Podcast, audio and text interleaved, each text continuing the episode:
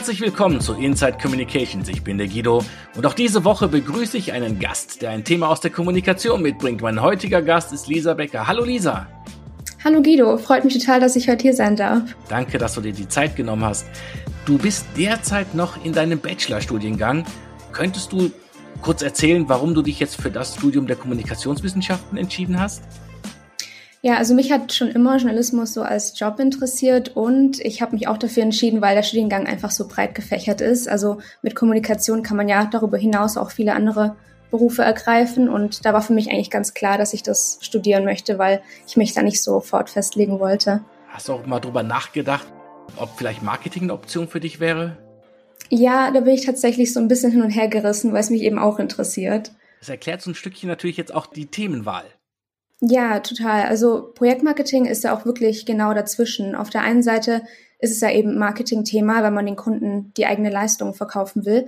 Aber gleichzeitig bedient man sich ja auch dabei eben nicht nur so diesen, des gängigen Marketing-Werkzeugkastens von Anzeigen, Newslettern, Events, Websites und so weiter, sondern das geschieht ja eher in einem Change-Kontext, so in direkter Kommunikation mit dem Kunden. Ist das jetzt eigentlich eher so ein Spezialthema oder ist das für alle relevant?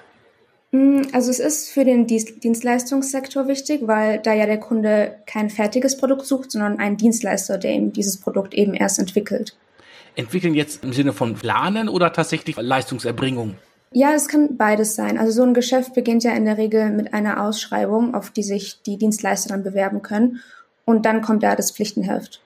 Ähm, Lisa, jetzt muss ich dich natürlich direkt unterbrechen. Ich glaube, die meisten Hörer wissen nicht, was ein Pflichtenheft ist. Könntest du das erklären?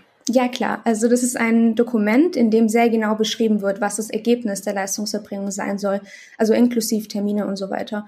Das ist natürlich für den Auftraggeber wichtig, weil er bei der Abnahme darauf verweisen kann, dieses Ergebnis hast du mir zugesagt. Und es ist auch für den Dienstleister wichtig, weil der in seinem Angebot den Aufwand kalkuliert, den er eben haben will, um dieses Ergebnis dann zu erreichen. Und wenn der Kunde dann mitten im Projekt was anderes will oder mehr haben will, dann kann der Dienstleister natürlich darauf verweisen und sagen, ja, gerne, aber dann muss ich die Kalkulation anpassen, weil das entspricht nicht dem ursprünglichen Auftrag und ist in der Planung nicht berücksichtigt. Was ja oft Teil des Geschäftsmodells ist. Ja, genau. Man muss ja wirklich knapp kalkulieren, damit man die Ausschreibung gewinnt. Also die Musik spielt ja dann noch in den Zusatzaufträgen, die sich während der Erbringung des ursprünglichen Vertrags ergeben. Manche gehen dann sogar so weit, dass sie unter Eigenkosten anbieten und das komplette Geschäft auf die zu erwartenden Zusatzaufträgen aufbauen. Und äh, die können sich aus Sonderwünschen dann der Kunden auch ergeben? Ja, manchmal sind es Sonderwünsche. Dann sehen sie das Ergebnis und denken sich, ah, so wäre es aber noch schöner oder oh, das wäre jetzt aber wirklich super. Und manchmal unterschätzen sie aber auch die Projekte und es ergeben sich dann notwendige Zusatzarbeiten, die eben nicht im Pflichtnetz stehen. Der Dienstleister kann dann jetzt natürlich die Gespräche mit dem Kunden nutzen, um Wünsche zu wecken oder eben notwendige Zusatzarbeiten zu adressieren. Ja, genau, da spricht man von einem sogenannten Upselling oder vom Cross-Selling. Auch hier wieder, könntest du uns die Begriffe mal erklären? Mhm. Also beim Upselling versucht man dem Kunden einfach ein höherwertiges Produkt oder Dienstleistung zu verkaufen, als er eigentlich wollte. Beim Cross-Selling bietet man eher komplementäre, also ergänzende Produkte oder Dienstleistungen an. Hm, Lisa, um das ein bisschen greifbarer zu machen, also zum Beispiel, ich gehe jetzt mal in den Laden und will eine Jeans kaufen. Erklär mir jetzt das doch nochmal für Dove. ja, genau. Also dann berate ich dich ja erstmal. Ich äh, merke ja dann auch, in welcher Preisklasse du bist. Und ähm, ja, um dich als Kunden auch nicht zu verlieren, suche ich dann ja auch ein Modell raus, das deinen Vorstellungen entspricht. Und wenn du dich dann für das Modell entschieden hast, dann bringe ich dir eine teurere Jeans und dann zeige ich dir, dass der Schnitt eleganter ist, der Stoff ist weicher und dann versuche ich dich so einfach davon zu überzeugen, dass diese höhere Wertigkeit den höheren Preis absolut rechtfertigt. Und wenn es klappt, dann hast du am Ende ein teureres Produkt gekauft, als du eigentlich wolltest. Und das ist dann Upselling. Ja klar, ja, das ist eingängig. Und was ist dann das Cross-Selling?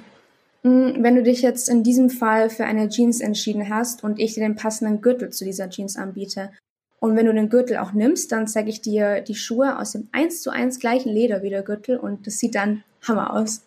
Ja klar, dann wollte ich eine Jeans, aber am Ende kaufe ich dann ein komplettes Outfit. Ja, genau, inklusive Unterwäsche, wenn es dem Verkäufer oder der Verkäuferin gelingt, dich da geschickt hinzuführen.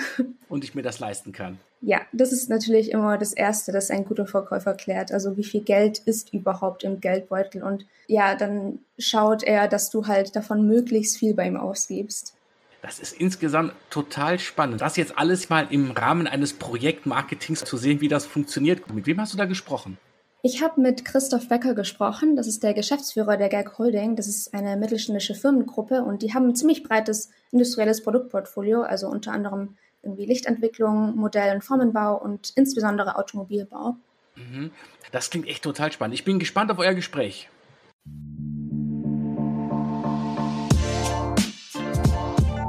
Ich freue mich sehr, in der heutigen Folge Christoph Becker willkommen heißen zu dürfen, um mit ihm über das Thema Projektmarketing zu sprechen. Dir ein ganz herzliches Willkommen und vielen Dank, dass du dir die Zeit nimmst, uns etwas zum Thema Projektmarketing zu erzählen. Hallo Lisa, ja, freut mich, dass ich dabei sein darf. Es wäre ganz cool, wenn du zum Einstieg dich einfach mal kurz vorstellen könntest. Also wer bist du, deine Rolle in der Gerg Holding, vielleicht was du studiert hast, wie du zu deiner Situation gekommen bist. Mhm. Also mein Name ist äh, Christoph Becker, wie gesagt. Ich bin studierter Maschinenbauer, also äh, Maschinenbau FH, so hat man das früher gemacht. Früher gab es noch nicht solche tollen Studiengänge wie heute und äh, bin aber relativ früh in den Vertrieb abgedriftet. Bin jetzt duell bei der Gerg Holding der Geschäftsführer. Die Gerg Holding ist eine kleine Firmengruppe hier im Osten von äh, München. Kannst du vielleicht noch ein bisschen mehr darauf eingehen, was vielleicht eine Firma so macht? Ja, also die Gerg Holding äh, besteht aus mehreren kleineren Firmen. Zum einen beschäftigen wir uns hauptsächlich mit ähm, dem Herstellen von äh, Prototypenwerkzeugen äh, für Modelle von, von Automobilern, aber auch Bearbeitung von, von Bauteilen äh, für recht komplexe Projekte, also keine einfachen Geschichten.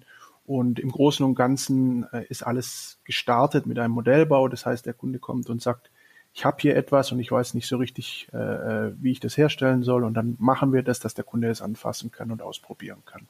Und äh, eine weitere Firma, in der ich jetzt hauptsächlich aktiv bin im Moment, ist die äh, Gagleithaus. Die Gagleithaus äh, beschäftigt sich mit dem Thema Licht und macht also auch äh, Lichter für Automobilvorentwicklungen und aber auch unter anderem ein UVC-Luftreiniger, der mit UVC-Strahlen funktioniert und also ein ganz großes, breites Spektrum an Themen. Also ich sage immer der Bauchladen.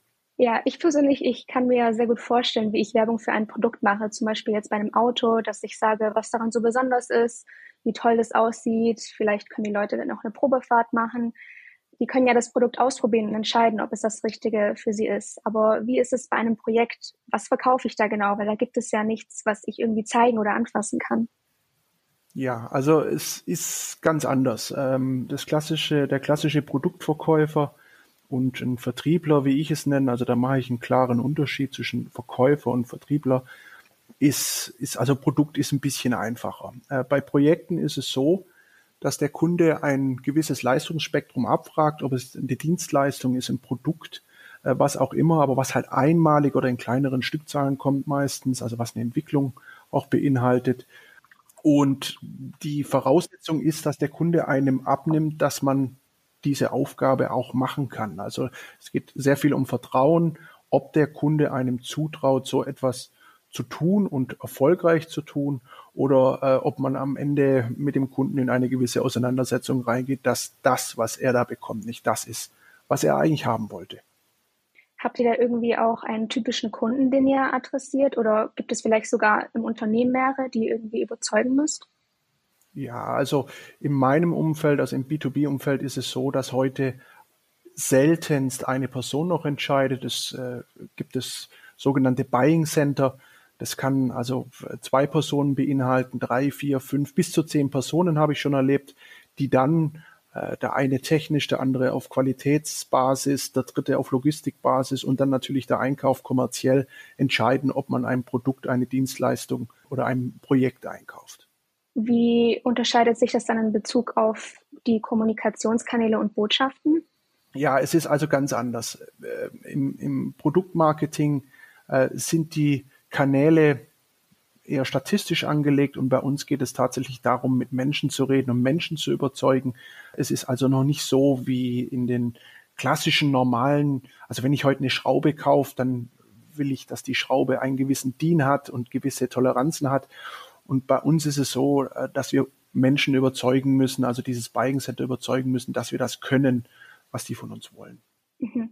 Es gibt ja auch den Begriff des Customer Journeys, also so den Weg, den ein Kunde durchschreitet, wenn er mit euch ein, ein Geschäft macht. Wenn ihr jetzt so rollenspezifische Kommunikation entwickelt, dann bedeutet das ja auch, dass es unterschiedliche Journeys gibt. Vielleicht können wir ja da ein, zwei durchgehen und schauen, wo die vielleicht gleich und wo unterschiedlich sind. Also die klassische, äh, die klassische Customer Journey ist ja die sogenannte AIDA-Formel, also Awareness, Interest, Desire, Action. Und das ist eigentlich wie vieles im Vertrieb, also wenn man so über Vertrieb, Marketing hört, immer daran ausgelegt, dass man ein Produkt verkauft. Im Projektverkauf ist die natürlich viel komplexer. Also da ist zum Beispiel die Durchführung des Produkts viel, also sehr, sehr wichtig, dass der Kunde während der Projektphase auch zufrieden ist und auch nach dem Projekt wirklich alles erreicht wird, was erreicht werden soll. Das heißt, in der Customer Journey im, im äh, Projektverkauf geht man sehr früh auf den Kunden individuell ein. Also man hält viele Gespräche, technische Vorgespräche, ähnliches. Und dann auch während der Durchführung muss man eng, eng am Kunden hängen und immer wieder hören, ist das richtig, läuft das, ist es so, wie ihr das wollt? Und natürlich dann auch die Nachbetrachtung ist sehr wichtig, dass man dann sagt, okay, ihr habt jetzt gekauft, ihr habt es bekommen, ist es jetzt wirklich alles richtig und wollen wir uns eventuell für weitere Umfänge in Zukunft und so weiter ähm, vielleicht committen. Ja. In so einer Journey durchschreitet man ja auch unterschiedliche Phasen. Also zum Beispiel erst die Werbung, dann die Beratung, den Vertragsabschluss. Aber während des Projekts kommuniziert ihr ja auch weiter. Also ihr versucht ja auch noch mehr Leistungen irgendwie in das Projekt rein zu verkaufen, müsst die Kommunikation machen und noch vieles mehr. Vielleicht können wir uns da einfach mal die Phasen genauer anschauen. Es beginnt alles mit einer Ausschreibung, oder? Ja, also der Kunde unter normalen Umständen, das ist natürlich sehr unterschiedlich. Ja, äh, ich habe Kunden erlebt, die haben angerufen, haben gesagt, ich habe da so eine grobe Idee, könnt ihr das machen? Sagt mir mal, wie viel sowas kostet und dann wird da wirklich auch teilweise aus dem Bauch entschieden. Aber ich sag mal, der typische B2B-Kunde, Automobiler äh, äh, oder, oder Medizintechnikfirmen, Maschinenbaufirmen haben klare Vorstellungen, also Pflichtenhefte. Diese Pflichtenhefte werden übermittelt. Wenn man dann mal das Vertrauen gewonnen hat, dass sie einem zutrauen, dass man sowas machen könnte, dann muss man diese Pflichtenhefte durcharbeiten, überprüfen, ob man alles erfüllen kann, ob man da auch ein gutes Gefühl dabei hat. Und also diese, diese Vorphase ist weniger jetzt äh, Werbung im klassischen Sinne, sondern eher eine, kann ich diese Leistung in der Form überhaupt erbringen und kann ich das Projekt äh, vernünftig zu Ende führen. Und Cross-Selling und Upselling, um, um das auch zu beantworten, natürlich macht man das, das macht man aber während dem Projekt. Also das heißt, ähm, zum Beispiel, man bekommt ja Kontakt zu Technikern, zu, zu Einkäufern. Und dann kommt natürlich die Frage, ja, habt ihr denn nicht noch andere Umfänge? Und ihr habt doch gesehen, dass wir das gut gemacht haben. Können wir nicht vielleicht andere Projekte, äh, das Projekt erweitern, vielleicht noch weitere Umfänge aus dem Projekt bekommen, also vielleicht die nachfolgende Projektphase? Das sind natürlich Sachen, die immer mitspielen und das ist klassische Kundenarbeit. Mhm.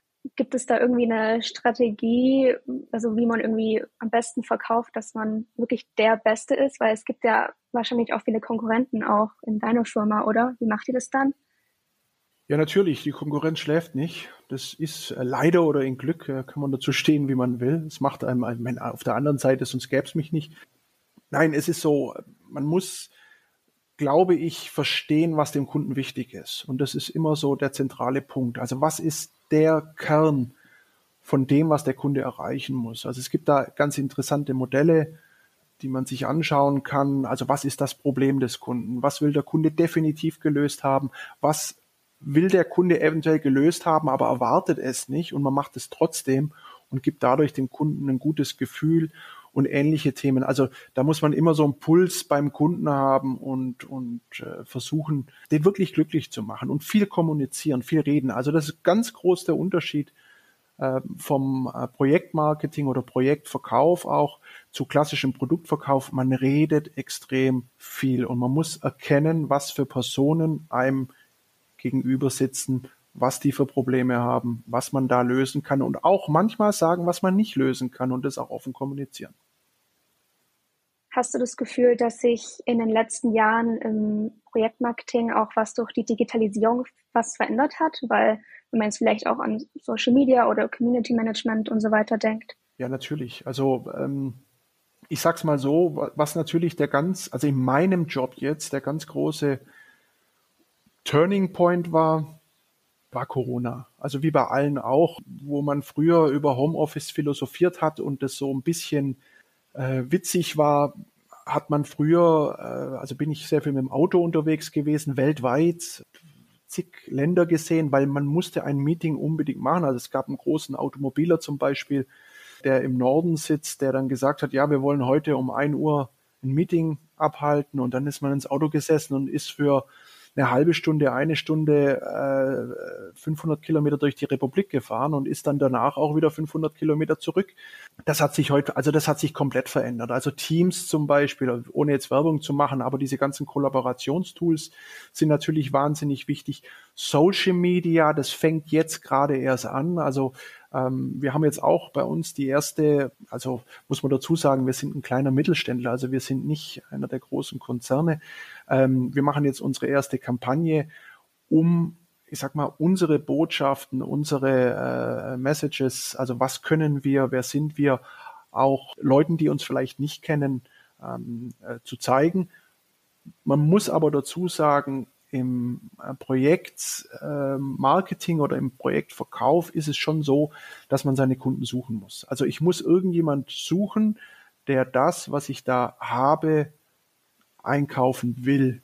Das ist manchmal einfach. Wenn man sich auf die Automobilindustrie zum Beispiel fixiert, ist das relativ klar. Da gibt es dann vier, fünf Standorte in Deutschland, die man abklappert und vier, fünf Personen, vielleicht zehn, die man kennen muss. Wenn man jetzt aber was Komplexes macht, also ich war mal im Leichtbau unterwegs, da habe ich Kunden gehabt, die waren angefangen Medizintechnik, Automotiv, äh, kleinere Firmen. Wir haben Krankenwagendächer gemacht, wir haben für Werkzeugmaschinen Teile gemacht, wir haben äh, für Defense Teile gemacht. Also das war so breitspeckig und da muss man dann schon genau gucken und, und Kunden suchen und die dann auch gezielt ansprechen und sagen, hey, ich habe da was das macht dich vielleicht glücklich und das hilft dir vielleicht in deinem, äh, in dem, was du erreichen willst. Mhm. Anders als im Produktmarketing ist es ja auch so, dass es gibt ja kein Produkt, das irgendwie über die Theke wandert, sondern das wird ja erst mit dem Kunden erarbeitet. Wie verläuft dann so ein Beratungsgespräch? Also wie sieht da das Marketing aus, damit ihr auch einen möglichst großen Anteil des Projektbudgets für euch bekommt? Mhm. Also es ist so, wie gesagt, in normalen größeren Firmen sind die Pakete schon klar vordefiniert. Ähm, es ist also nicht so, dass man da so ohne weiteres sagen kann, oh, ich will jetzt hier mehr und ähnliches, sondern die Pakete sind definiert, werden angefragt und dann bewirbt man sich für ein gewisses Paket. Die sind logisch abgegrenzt, also Bauteil Gruppe A, Bauteil Gruppe B, Bauteil Gruppe C. Also da, wo ich jetzt unterwegs bin zum Beispiel. Und da ist es jetzt nicht so einfach zu sagen, okay, ich mache mehr, weil in der Angebotsphase, die meistens recht kurz ist, dann noch mehr zu bekommen, wo man vielleicht nicht angefragt wurde, ist meistens recht komplex. Also das, das funktioniert in 99 Prozent äh, eigentlich nicht. Und dann ist ganz wichtig die Abklärung. Also es gibt ein Pflichtenheft und dann gibt es einen Kunden, der macht ein sehr gutes Pflichtenheft, da ist alles klar. Äh, und es gibt einen Kunden, der schreibt relativ rudimentär so ungefähr, was er haben will. Und wirklich wichtig im, im äh, Projekt Marketing, im Projekt, also wenn man da verkauft in dem Bereich ist, die klare Abgrenzung, das wird bezahlt, also das ist Leistungsumfang, das ist Pflichtenheft, das machen wir und das ist nicht dabei, äh, weil das sind dann so, so Themen, die, die später relativ ärgerlich sein können. Mhm. Ja, wenn das Projekt dann läuft, dann können ja wahrscheinlich auch irgendwie Situationen auftreten, mit denen niemand gerechnet hat. Vielleicht irgendwie zusätzliche Arbeit, die man gegen Entgelt auch noch übernehmen kann. Wie macht ihr das dann, dass ihr euch früh genug positioniert und ins Spiel bringt? Also wie sieht dann da das Marketing aus bei euch? Also muss man vorweg sagen, ähm, es gibt so einen, einen, Spruch, mit dem man immer einen Lacher bekommt, äh, wenn man in, in Projekten, in solchen Gesprächen drin sitzt äh, wo man dann einfach sagt, ja, also das Projekt, was richtig funktioniert, also wo es keine Probleme gibt, das, das habe ich noch nicht erlebt. Also muss ich auch ganz klar sagen, ich mache das jetzt seit über 20 Jahren. Ähm, es gibt immer Themen, die nicht funktionieren, die unklar sind und so weiter. Und da muss man einfach extrem für kommunizieren. Und wenn man dann merkt zum Beispiel, dass der Kunde Sachen abfragt, die nicht verkauft worden sind, also ist meine Strategie, das kann aber jeder, da gibt es verschiedene Strategien. Meine Strategie ist klare Kommunikation sofort, wenn das aufkommt, äh, dem Kunden sagen, du hör zu, das habe ich verkauft, jetzt willst du aber was anderes, wir haben uns auf etwas geeinigt und äh, jetzt müssen wir euch entweder ein Angebot schicken über diesen neuen Umfang oder wir machen ihn nicht. Und dann gibt es immer noch manchmal natürlich, wenn es wichtige Kunden sind, so einen Streitfall, wo man sagt, okay, jetzt bisschen knirschen mit den Zähnen und äh, auf Low Level äh, auch dieses Thema irgendwie mhm. für den Kunden machen. Also gibt's keine wirkliche Regel, aber wichtig ist, also meine Erfahrung ist, klare Kommunikation, frühzeitig keine Angst haben, sondern mit dem Kunden klare Kante. Das honorieren in 99 Prozent der Fälle die Kunden. Und ganz ehrlich, wenn ein Kunde einen ausnützen will, nennen wir es mal so, also so, ich bezahle X und will X, Y und Z haben, dann ist es auch kein Kunde, mit dem man in Zukunft zusammenarbeiten will, weil diese Problematik wird nie aufhören und das macht dann keinen Spaß. Mhm. Ja, im Projektgeschäft hast du ja auch schon erwähnt, ist ja die Kundenzufriedenheit so eines der wichtigsten Ziele. Akquise kostet ja auch unglaublich viel Zeit und Geld. Wenn man das Vertrauen des Kunden hat, ist es ja auch viel wert. Und wenn er einen dann natürlich auch in seinem Netzwerk weiterempfiehlt, wie kommuniziere ich während des Projekts dann mit meinem Kunden am besten, damit er auch zufrieden ist und wie messt ihr dann da den Erfolg? Vielleicht vorab, weil du es gerade angesprochen hast, das Thema Akquise, also wie komme ich erstmal zu dem Kunden, äh, ist tatsächlich eine manchmal eine Wahnsinnsaufgabe. Ich habe äh, also Kunden gehabt, an denen habe ich drei Jahre rumgemacht, äh, bis ich irgendwann mal die Chance bekommen habe, überhaupt anzubieten. Ich habe äh, Sachen erlebt, also ein großer Automobiler, da das gab es damals noch. Da bin ich jede Woche einen Tag in die Kantine gefahren, nur um zu hoffen, um irgendjemand kennenzulernen, der mir irgendwie hilft, mit irgendjemandem in Kontakt zu kommen. Also das war so diese Zeit, wo Internet noch nicht so äh, und LinkedIn und solche Themen noch nicht so populär waren. Und das war früher die Arbeit. Es ist heute aber immer noch sehr kompliziert, überhaupt mal den richtigen Ansprechpartner zu finden. Weil eine Absage bekommt man schnell, aber jemand zu finden, der einen in einer anderen Firma promo, also weiterbringt und, und mit einem was machen will, das ist die große Kunst und das ist erstmal der ganz große Aufwand. Mhm. Ja, und ähm, Zufriedenheit während des Projekts, ja, auch klassische Kommunikation. Also ich bin ein Freund von Joe Fix, äh, klassische Regeltermine. Äh, die meisten Kunden sind in der heißen Phase auch sehr glücklich, wenn man sowas macht. Also kennen das manchmal auch nicht und dann sagt man, ja, wir machen jetzt jede Woche und dann sagen die, oh, toll, dann wissen wir nämlich auch, wie es läuft und dann klares Reporting, wo steht man, ähm, was ist erledigt, was ist ein Problem, was ist kein Problem? Ähm, und äh, so bekommt man, also Transparenz ist eigentlich so das Thema, mit dem man aus meiner Erfahrung die meisten Kunden recht gut äh, fangen kann. Und wenn die dann mal das Gefühl haben, man ist nicht jemand, der hinterm Berg hält, der, der äh, die schlechten Nachrichten erst dann erzählt, wenn es brennt äh, oder, oder wenn, wenn was kaputt ist oder wenn es wirklich Geld kostet, sondern frühzeitig darauf aufmerksam macht. Ich, ich glaube, das sind so die Erfolgsfaktoren. Ähm, also kann ich auch noch mal ein Beispiel bringen. Äh, ich hatte einen Kunden und äh, der war schon kurz vor Serienreife und wir hatten da auch einen Umfang und äh, dem haben wir dann halt mal ganz kurz gesagt, du hör zu, äh, deine Materialauswahl funktioniert nicht, weil wir wussten, dass dieses Material zum Beispiel im nordamerikanischen Markt keine Zulassung hat. Und dann haben wir gesagt, äh, du musst da glaube ich noch mal gucken. Äh, der war uns, der war so glücklich wie sonst noch was, weil er hätte die komplette Zertifizierung dieses Produkts äh, noch mal anstoßen müssen. Das, das sind so Themen, da gewinnt man Kunden mit. Also auch längerfristige Kundenbeziehungen. Mhm. Du hast ja bereits erwähnt, dass in einem Projekt auch mal was schieflaufen kann. Was macht ihr dann? Ist es bei euch schon mal vorgekommen? Vielleicht kannst du ja auch kurz ein Beispiel nennen, natürlich ohne den Kundennamen zu verraten, was du dann da gemacht hast, um vielleicht auch die Situation zu retten. Irgendwie so ein konkretes Beispiel. Ja, also wie gesagt, in fast jedem Projekt äh, geht mal was schief. Äh, das ist eigentlich normal und das ist auch gutes Projektmanagement. Dann mit Lösungen aufzuwarten, ja, und den Kunden, also beim Kunden anzurufen und zu sagen, hier geht was schief, ist meiner Meinung nach ein Riesenfehler. Sondern frühzeitig sagen, hey, geht was schief, aber wir haben die und die Lösung uns erdacht und dieses und jenes, das wird honoriert. um mal so aus dem Nähkästchen, natürlich habe ich immer alle Projekte erfolgreich abgeschlossen und natürlich gab es nie, nein, stimmt nicht. Ähm, ich glaube, die, die Erfahrungen hat jeder schon mal gemacht, dass wirklich geknallt hat und ähm, also habe ich viele Beispiele.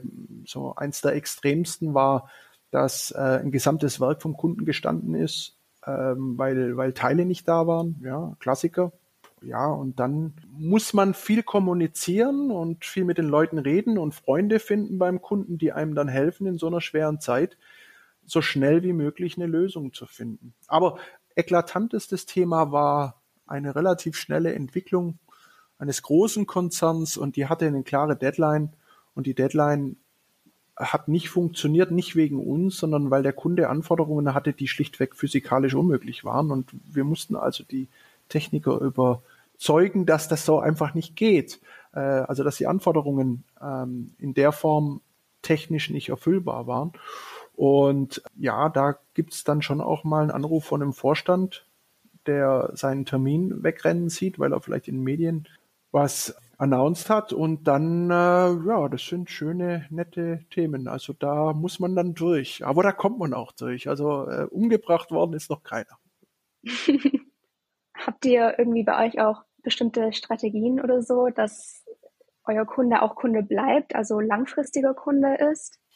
Ja, also im Projektgeschäft ist es so, dass manchmal ein Kunde zum Beispiel nur alle zehn Jahre, weil der Produktzyklus so ist, nur alle zehn Jahre Kunde sein kann. Und das ist nicht einfach. Ja, also da muss man dann Kontakt halten über das Produkt, äh, vielleicht auch, wenn es nur einmal im Jahr ist, äh, rüberfahren, sich anschauen, wie läuft das Produkt was man da äh, erstellt hat oder die Leistung, äh, die da erstellt worden ist, äh, war die zufriedenstellend ähnliches.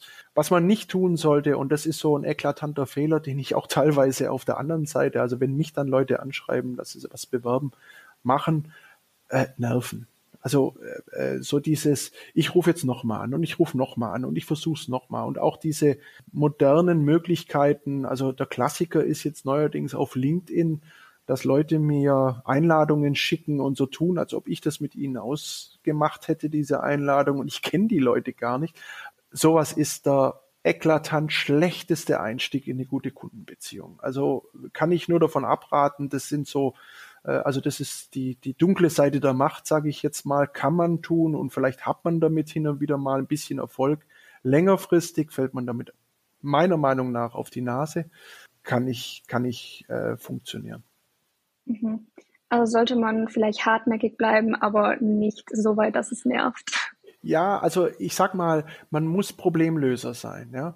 Und so muss man sich verkaufen. Also ich habe zum Beispiel mit den ein oder anderen Kunden über mein Fachgebiet hinaus Kontakt, weil sie einfach wissen, dass ich in gewissen Bereichen aussagefähig bin, gerade so in der Industrie, in den Herstellungsmöglichkeiten. Und dann rufen die mich auch wegen ganz anderen Themen an und sagen, du, sag mal, wie läuft denn das und könnte man das so machen? Gib mir mal eine schnelle Einschätzung. Und das sind dann Kundenbeziehungen, die machen Spaß. Also die kommen dann immer wieder und da ist es dann tatsächlich manchmal so, dass in irgendeiner Entscheidungsrunde einer sagt, also äh, ruf da an, das sind die einzigen, denen wir das zutrauen.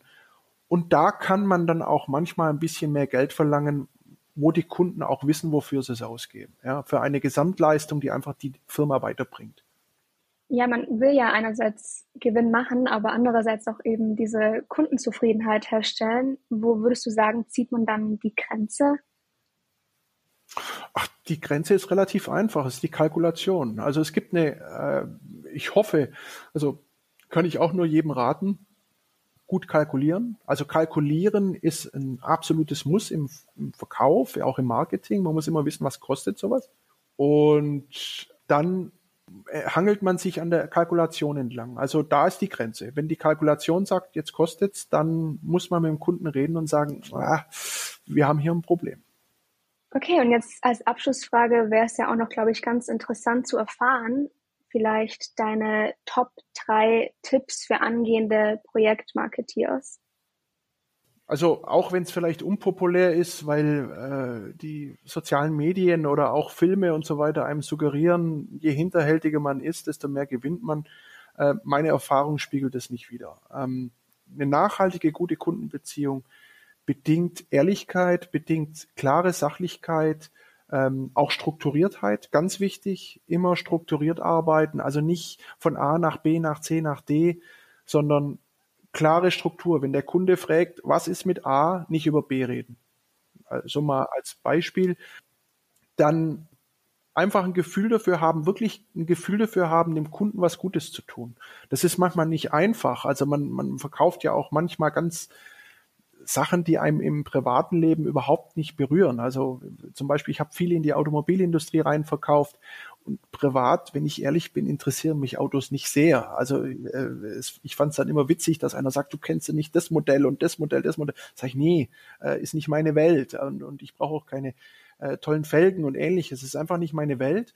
Aber ich habe trotzdem, glaube ich, immer versucht und das kam auch, glaube ich, rüber, dass der Kunde gemerkt hat, ich will seine Probleme lösen. Also ich bringe ihn weiter, ich bringe Mehrwert.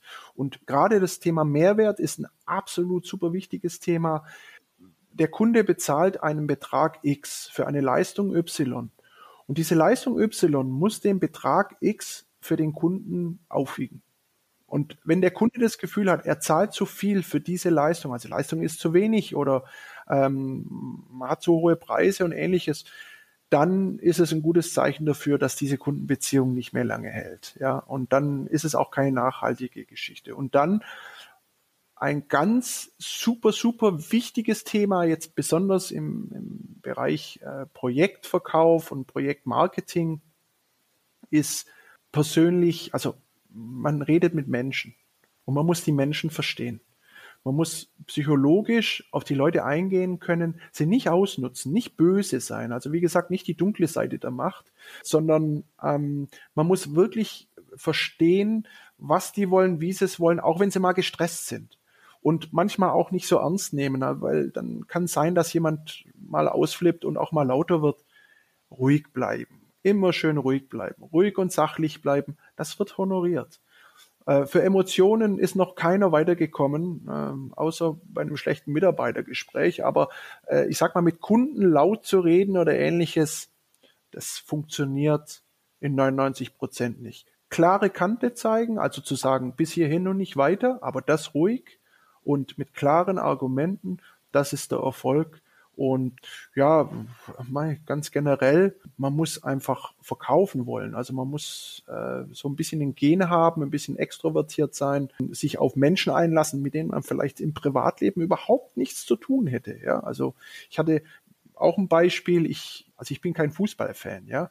Aber wenn man einen Kunden hat, den Fußball interessiert, dann, dann muss man einfach den Job und, und, und den Mann oder die, die Person äh, so mögen, dass man sich halt auch auf das einlässt und nicht sagt, ah, mag ich nicht oder ist blöd. Das würde man im Privatleben mit seinen Freunden auch nicht tun. Ja. Aber das sind so die, diese Themen, die wichtig sind. Und auch um die Ecke denken und vielleicht ganz wichtig. Also wir sind ja im Jahr 2023. Also wer heute mit großen Zahlen, mit Big Data, mit Internet und so weiter, das muss man können. Also wir haben äh, die Recherche fängt immer im Internet an.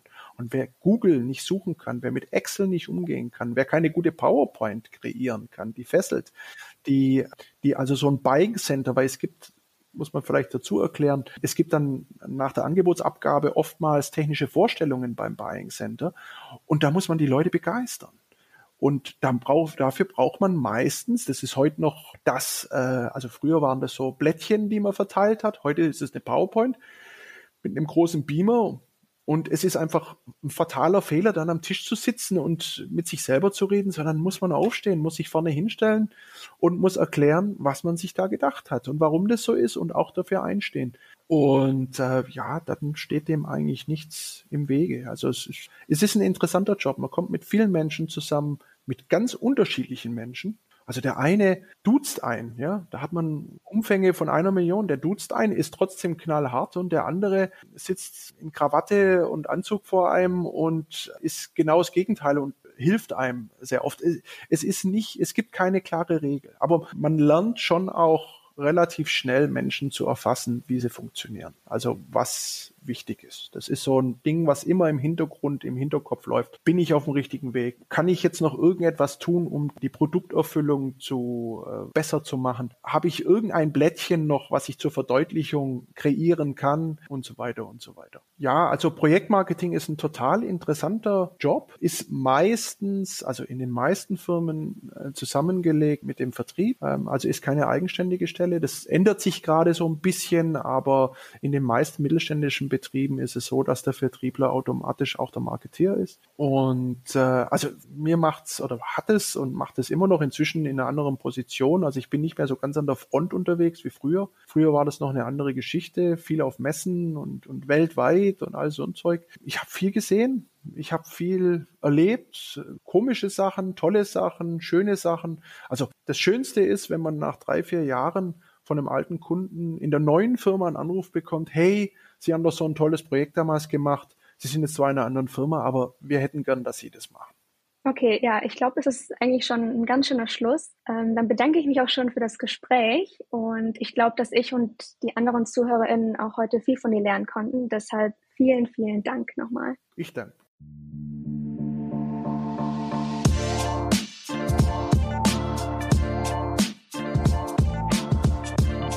Echt spannend. Ähm, was waren jetzt aus deiner Sicht die wichtigsten Punkte?